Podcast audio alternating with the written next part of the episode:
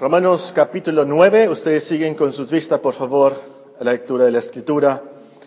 El apóstol San Pablo dice, verdad digo en Cristo, no miento, y mi conciencia me da testimonio en el Espíritu Santo, que tengo gran tristeza y continuo dolor en mi corazón, porque deseara yo mismo ser anatema, separado de Cristo, por amor a mis hermanos, los cuales son mis parientes según la carne, que son israelitas, de los cuales son la adopción, la gloria, el pacto y la promulgación de la ley, el culto y las promesas, de quienes son los patriarcas, de los cuales según la carne vino Cristo, el cual es Dios sobre todas las cosas, bendito por los siglos. Amén.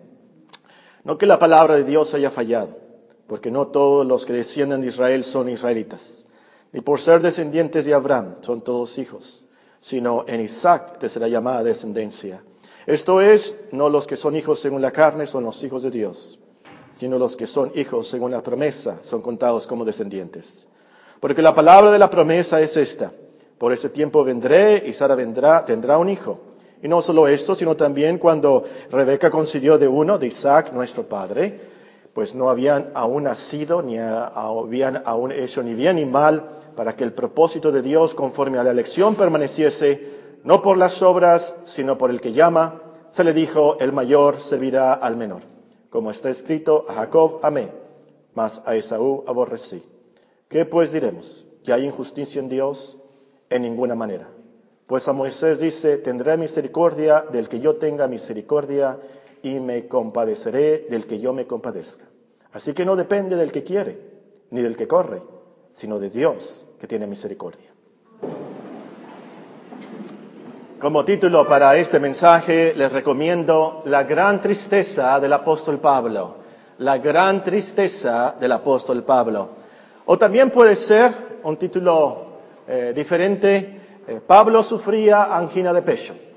Pablo sufría de angina de pecho. O también algo práctico puede ser el título Una razón por la cual el cristiano puede y debe estar triste una razón por la cual el cristiano puede y debe estar triste. Continuando con nuestra serie del libro de Romanos, esta mañana comenzaremos a estudiar este famoso capítulo 9, Romanos capítulo 9. Y es famoso porque es muy profundo y muy, pero muy difícil. Para los que no estuvieron con nosotros el domingo antepasado, les leo los puntos principales de nuestra introducción a este capítulo. Nada más les voy a leer los puntos principales de nuestra introducción. En primer lugar, Romanos 9 no es el primer capítulo de Romanos. Esto no es todo. El apóstol Pablo comienza en Romanos 1, 2, 3, 4, 5, 6, 7, 8. Y es hasta después del 8 que nos da esta enseñanza. Muy importante esto. También, en segundo lugar, Romanos 9 no es el último capítulo.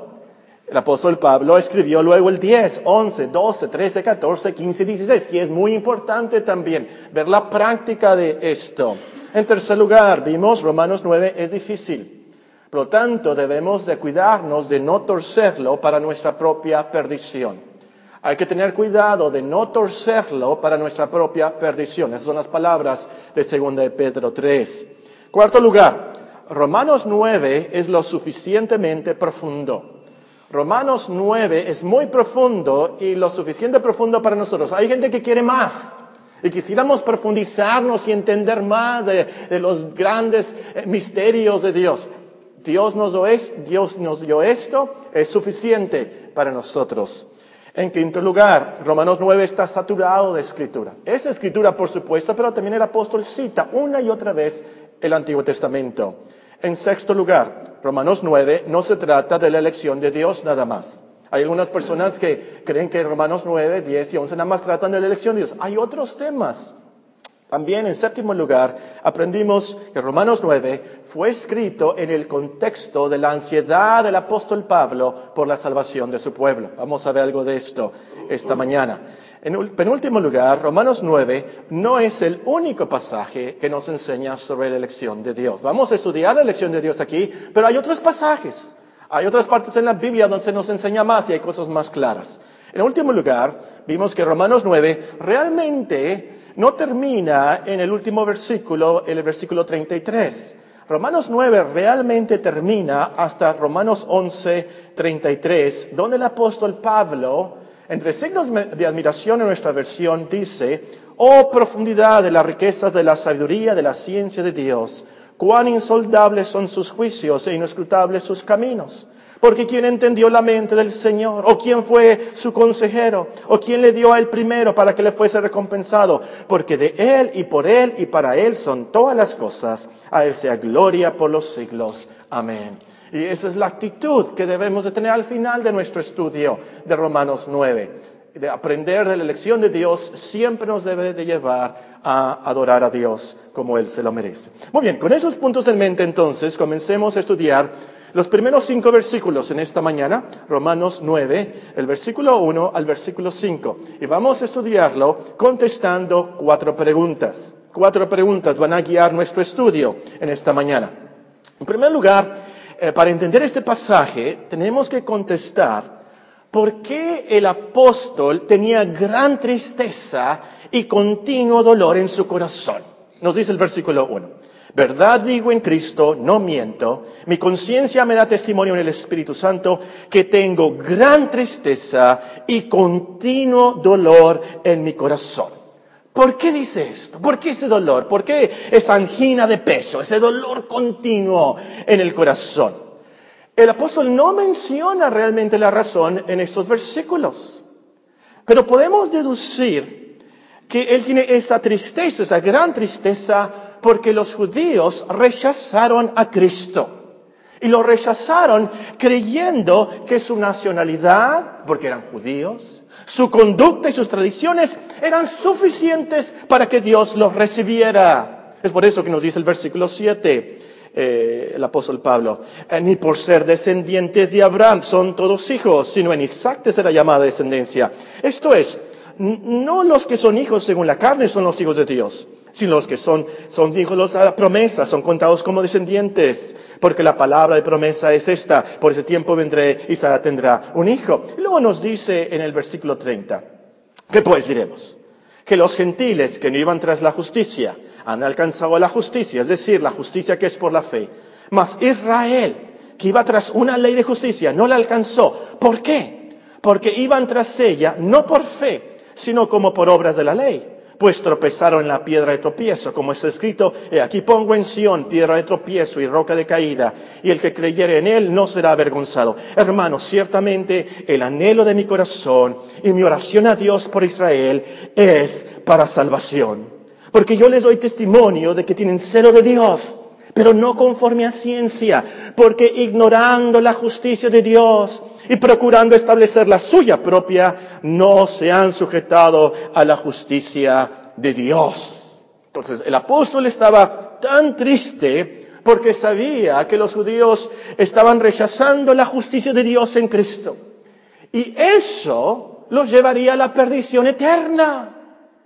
Pero lo más triste de todo, y para el apóstol Pablo, lo que le causaba ese dolor en el corazón, continuo dolor en su corazón, es que los judíos no estaban adorando a Dios. Ese era el gran problema y la gran tristeza y lo más grave. Y para el apóstol esto era algo muy personal, porque el apóstol era un judío. Sus parientes, sus padres eran judíos, e, era su pueblo. Y él se enorgullecía mucho de eso. Es más, él nos dice en otro pasaje, es de padres judíos, eh, él es de la tribu de Benjamín.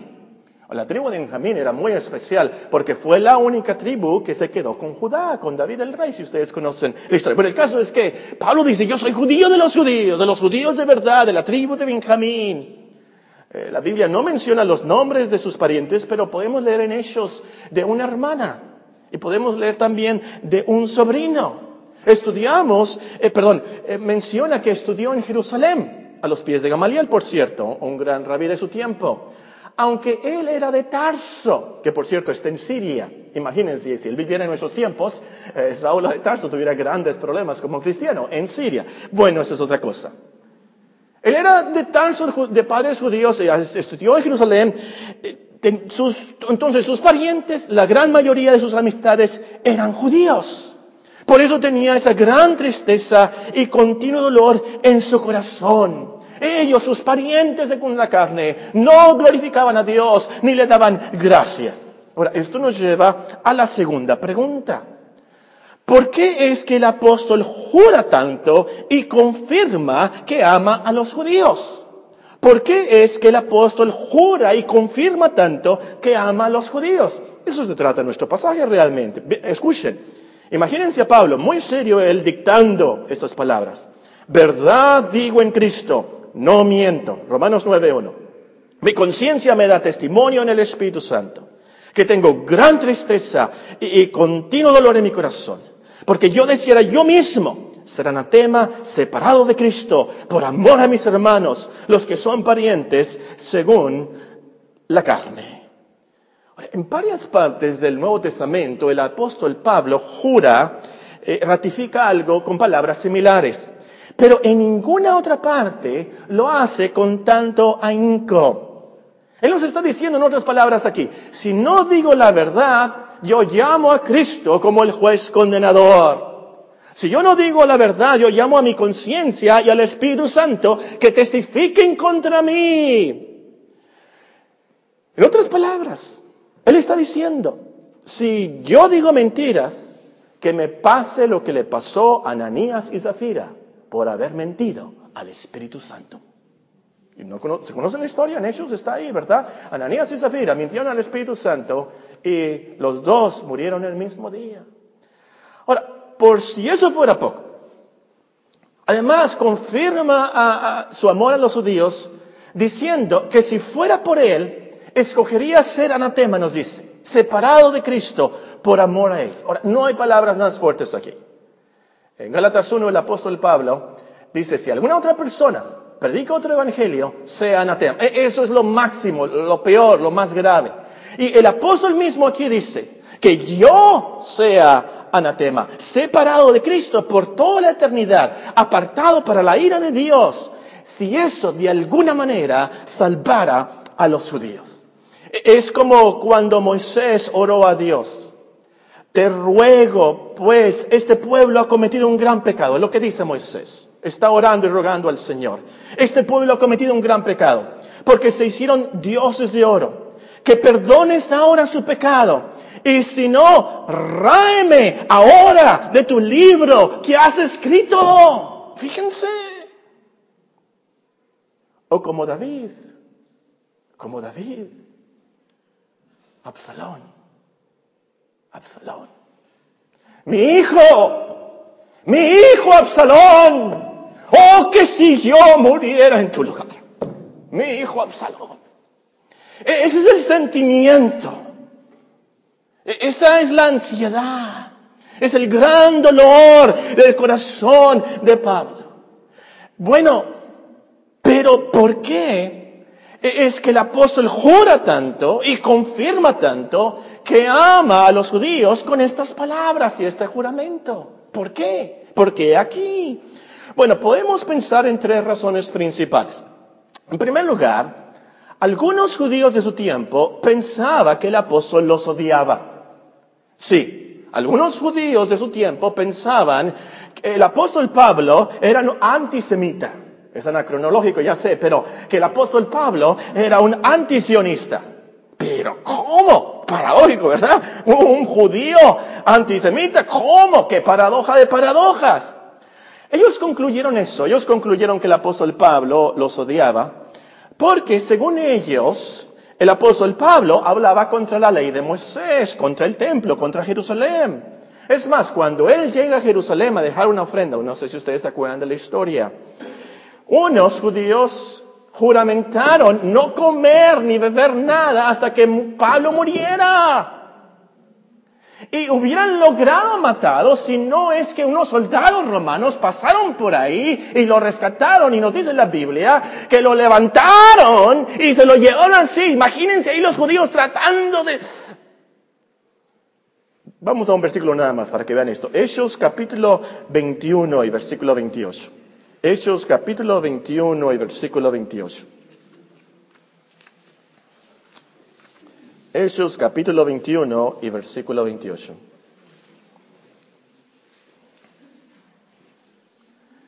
Pero cuando estaban por cumplirse los siete días, dice el versículo 27, unos judíos de Asia al verlo en el templo alborotaron a toda la multitud y le echaron mano dando voces, varones israelitas, ayudad.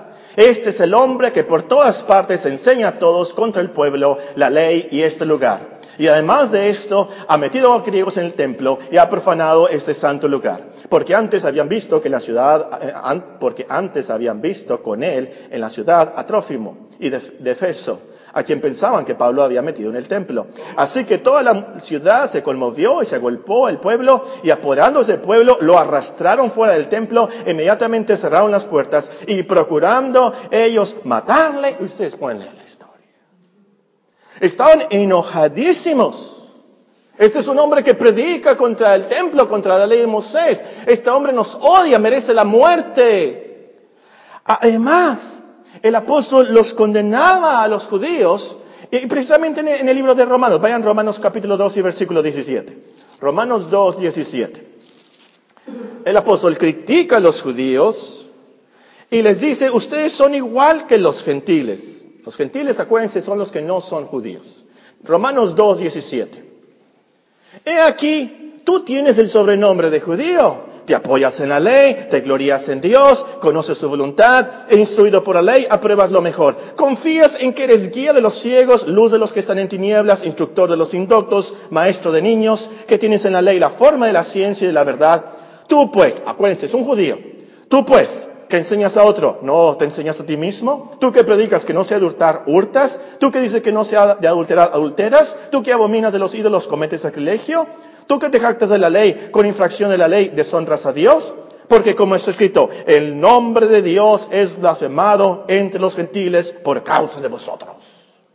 Y luego les va a confirmar en los siguientes versículos, ustedes son tan pecadores como los gentiles. Todos son pecadores. ¿Se acuerdan del famoso versículo de Romanos 3:23? Por cuanto todos pecaron, están destituidos de la gloria de Dios. Esa es la conclusión. Ustedes judíos, ustedes gentiles, ustedes son iguales, todos son pecadores. Ahora, imagínense los judíos, ¿cómo se sintieron?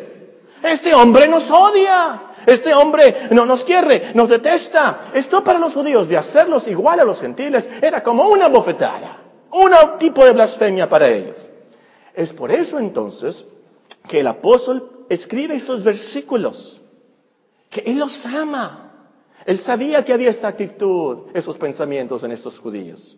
Otra razón por la cual el apóstol Pablo hace este juramento, usa estas palabras en Romanos 9, es que el apóstol Pablo era el apóstol a los gentiles. Así como el apóstol Pedro, nos dice Galatas 2.7, era el apóstol a los judíos, el apóstol Pablo era a los gentiles. Entonces nos podemos imaginar a los judíos en Roma a los judíos en otras partes del imperio que leían esta carta del apóstol a los gentiles que Pablo era judío, pero ¿cómo? Se iban a sentir traicionados, eh, iban a ser muy celosos. Y es por eso que él le reafirma su gran amor por ellos. Otra razón, en último lugar, por la cual el apóstol hace este juramento aquí, es que en su tesis del libro, él ha mencionado que esto que escribe es para los judíos en primer lugar. Véanlo, Romanos 1.16, ahí comenzamos nuestro estudio de, Romanos, eh, por supuesto, comenzamos en el 1.1, pero esta es la tesis de este capítulo y del libro. El apóstol Pablo dice en Romanos 1.16, porque no me avergüenzo del Evangelio, porque es poder de Dios para salvación a todo aquel que cree, a, al judío primeramente al judío primeramente. Esto es para los judíos en primer lugar. Vean el capítulo 2 y el versículo 6. 2.6, el cual pagará a cada uno conforme a sus obras, vida eterna a los que perseverando en bien hacer buscan gloria y honra e inmortalidad, pero ira y enojo a los que son contenciosos y no obedecen a la verdad, sino que obedecen a la injusticia, tribulación y angustia sobre todo ser humano que hace lo malo, al judío primeramente y también al griego, pero gloria y honra y paz a todo el que hace lo bueno, al judío primeramente al judío. Oye, una otra vez este, este, este tema. Eh, eh, esto es primer, en primer lugar para los judíos, la casa de Israel. Esto es para los judíos en primer lugar. En el capítulo 4 le menciona al gran padre de los judíos, Abraham, como el gran hombre de fe. Ahora, tomen en cuenta eso. Si el Evangelio es en primer lugar para los judíos, si el gran judío de judíos, Abraham, fue salvo por la fe, entonces, ¿qué pasó? ¿Por qué los judíos no se convirtieron? ¿Por qué rechazaron a Cristo? ¿Qué pasó con el poder de Dios para salvación a todo aquel que cree?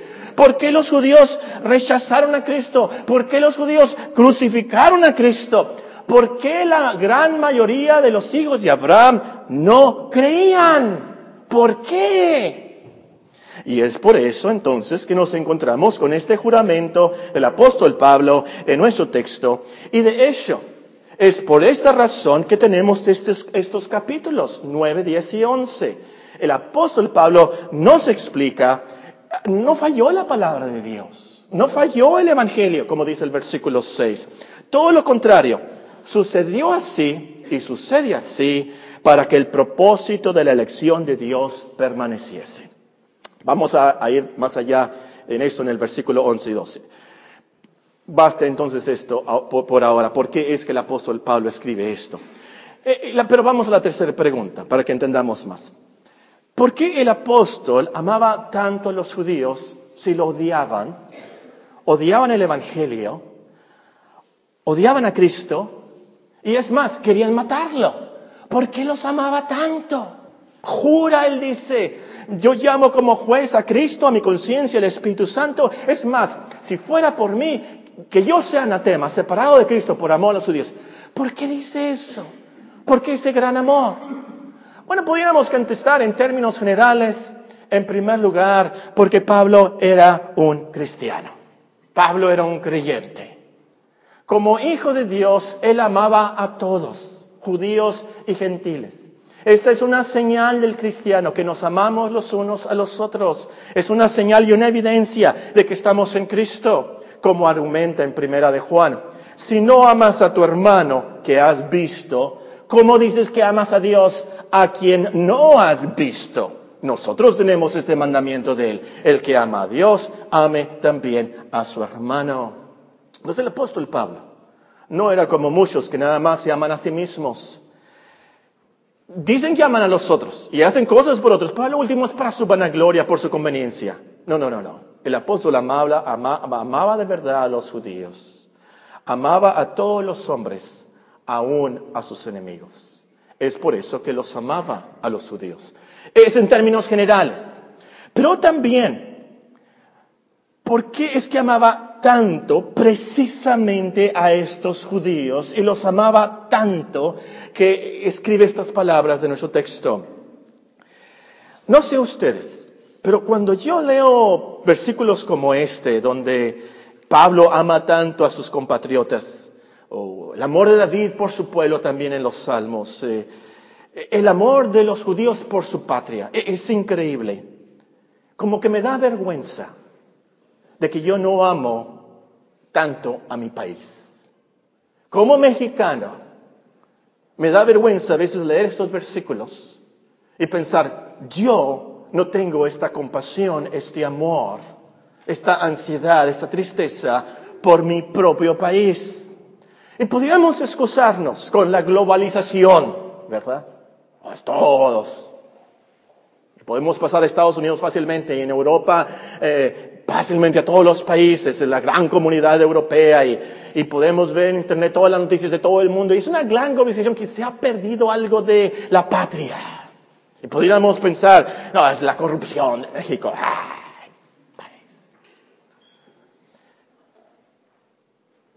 Pero hay algo más aquí. Hay algo especial. Hay algo por el que el apóstol Pablo tenía este gran amor y esa apreciación por su pueblo. ¿Por qué? El apóstol Pablo nos da nueve razones por las cuales apreciaba y amaba tanto a los judíos. Vamos a verlas en un momento, pero antes quiero contarles algo que me pasó en el seminario. Ya le comenté esto a la congregación una vez, creo, pero hay bastantes visitantes aquí, personas nuevas que no temo en contárselas otra vez. Pero cuando esté viejito y me comience a repetir los sermones y las ilustraciones, pues hermano Paco, ¿sabe qué? Vamos a jubilar. Bueno, lo vamos a mandar. Bueno, cuando llegué al seminario en mis primeros días yo estaba muy emocionado porque Había dos muchachos en mi dormitorio, ah, era un dormitorio de más o menos, no sé, unos 600 estudiantes. El caso es que dos, dos, dos estudiantes salieron del dormitorio, estábamos ahí en el lobby, y yo no los conocía, pero uno de ellos, muy contento, se acercó y me dijo, ¿tú crees que los judíos son especiales? ¿Tú crees que los judíos son especiales? Me dijo él, con, un acento medio raro. Sabía que no era norteamericano, no sabía como norteamericano. Eh, blanco, ¿verdad? Todo es colorido, sin agraviar a los presentes o para agraviar a los presentes. Ah, no es cierto que leo, no es cierto. Eh, el caso es que era diferente este hombre y me preguntó, ¿tú, crees que, los judíos son especiales? Y me dijo, ¿tú crees que son el pueblo escogido de Dios? Y yo le contesté, claro que sí, claro que sí.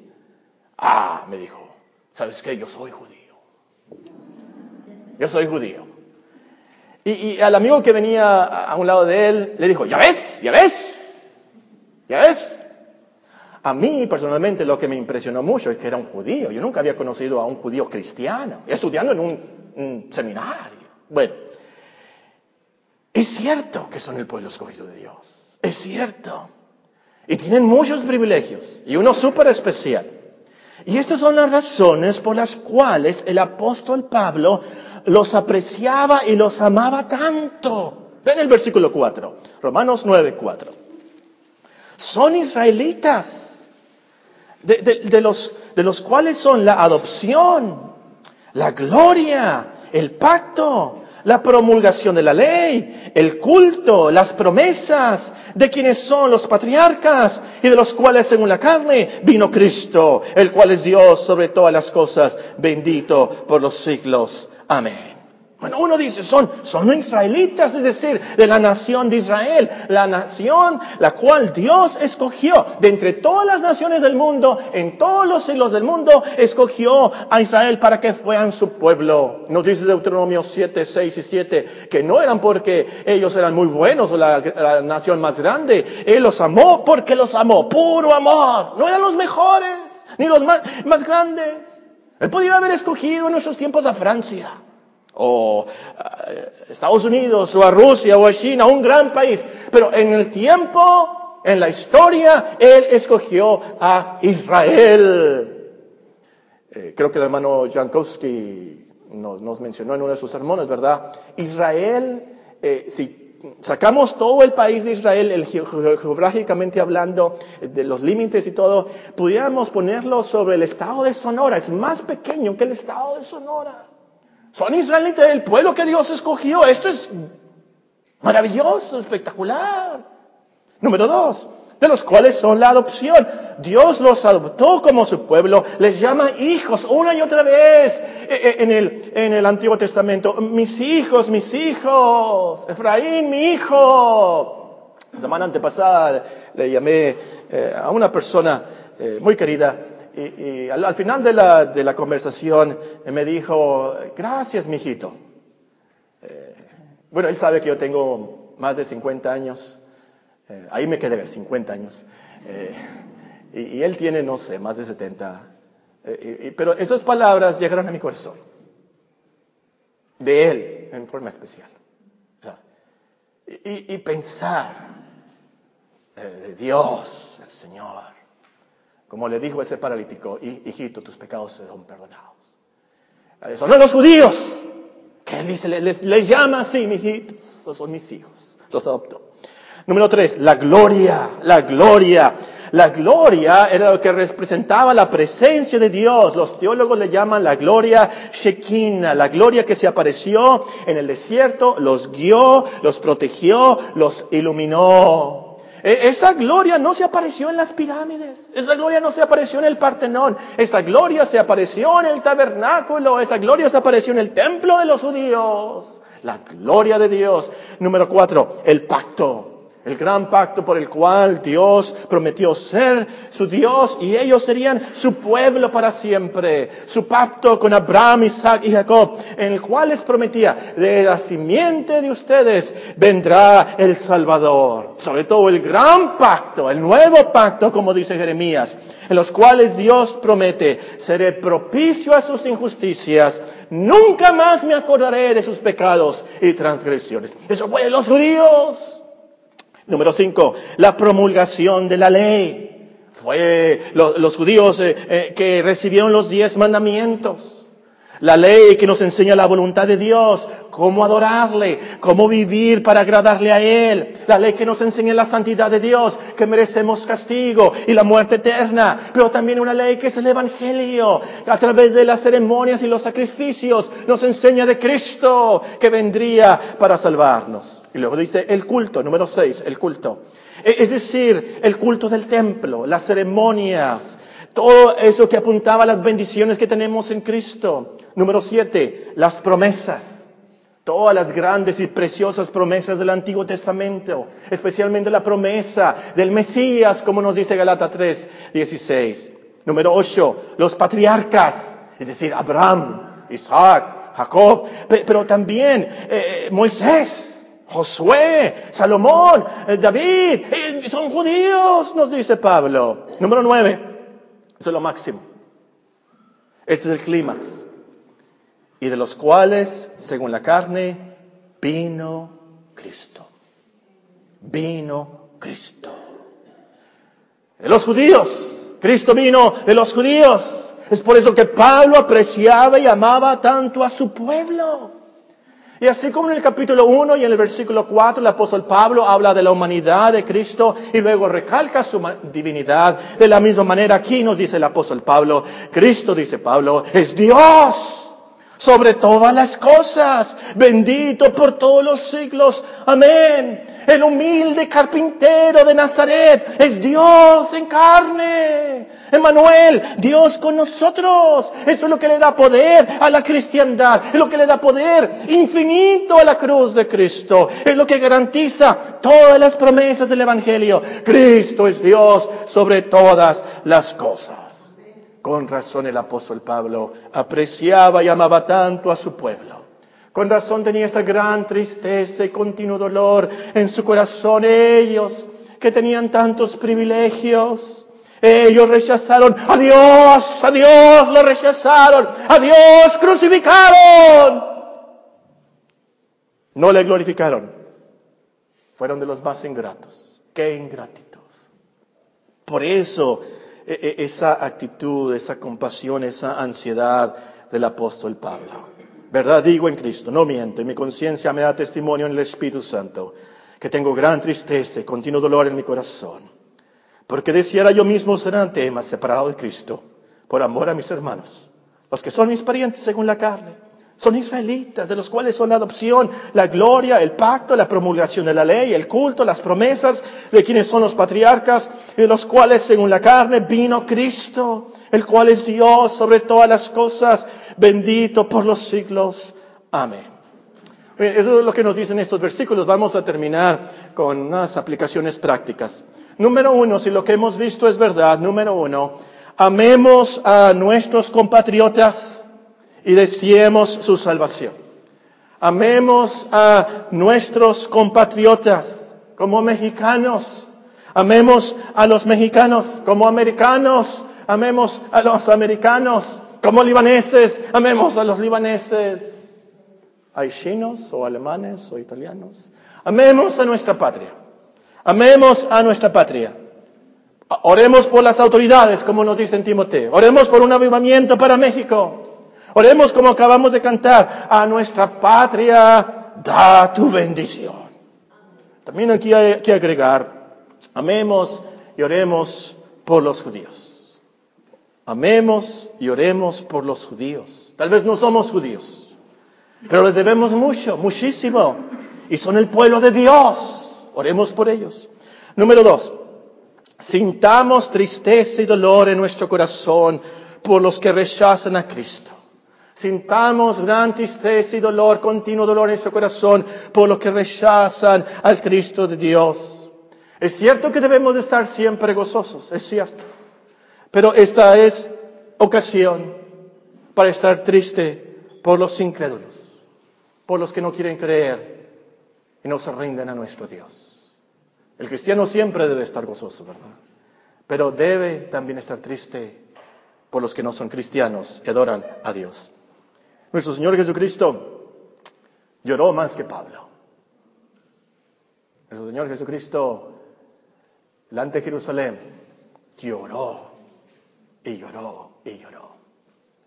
Teólogos, ¿dónde están los teólogos?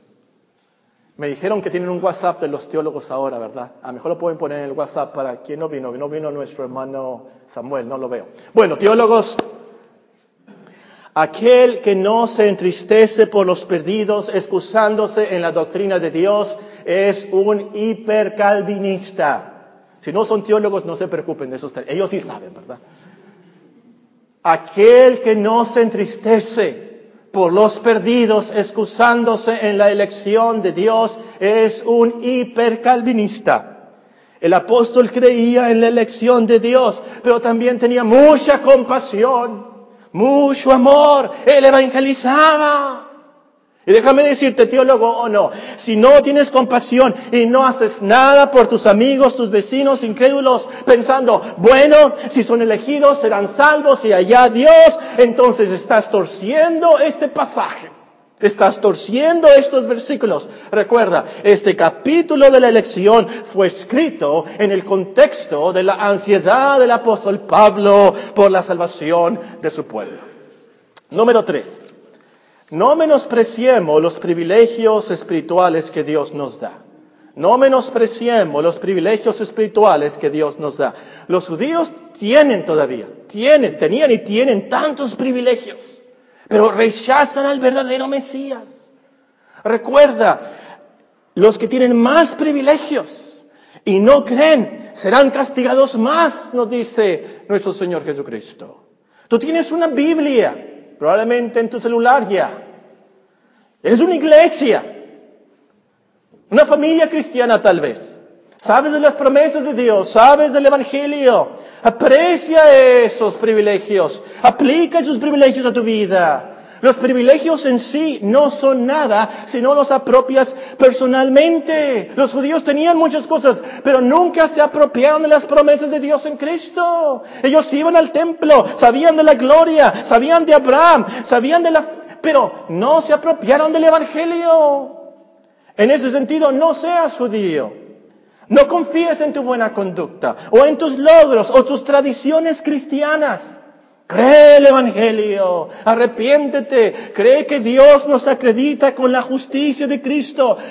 Dios nos da la justicia de Cristo a nuestra cuenta, Él la deposita a nuestra cuenta, tan solo por nuestra fe en Él. Y ese es el Evangelio. Déjate tú de tus buenas obras y tradiciones y supersticiones que tú crees que vas a lograr llegar al cielo por quién eres o por qué haces. Cree en Cristo de Dios y su justicia. Número cuatro. No olvidemos la humanidad de Cristo. Según la carne, Cristo vino de los judíos. Según la carne, Cristo tuvo que ser humano para poder cumplir la ley por nosotros. Cristo tuvo que ser humano de carne como nosotros para tener compasión de nosotros y tiene mucha compasión de nosotros. Él te dice como, a María Magdalena, ¿por qué lloras? ¿Por qué, ¿Por qué tienes esto? Ese dolor, eh, esa ansiedad. Y Él te entiende en eso. En todo te entiende como humano. Él tuvo que ser humano precisamente para poder morir por nosotros. Como Dios no podía morir, tenía que ser humano para morir. Número cinco, y este es el último lugar. Nunca olvidemos la divinidad de Cristo que Él es Dios sobre todas las cosas. Él es Dios. Como nuestro mediador, Cristo tenía que ser divino para poder reconciliarnos con Dios, para poder resistir la ira de Dios por nuestros pecados. Un humano no hubiera resistido el Calvario como lo, lo soportó y resistió Cristo. Y también Cristo tenía que ser Dios para darle dignidad a su obra como nuestro Redentor. ¿Y saben lo que va a pasar al reconocer realmente que Cristo es Dios? Vas a confiar más en Él. Vas a confiar más en Él. Vas a confiar más en lo que Él hizo por nosotros. Con razón, su muerte en la cruz me salva a mí, porque Él es Dios. Y por supuesto, le vamos a alabar como Él se lo merece. Oremos.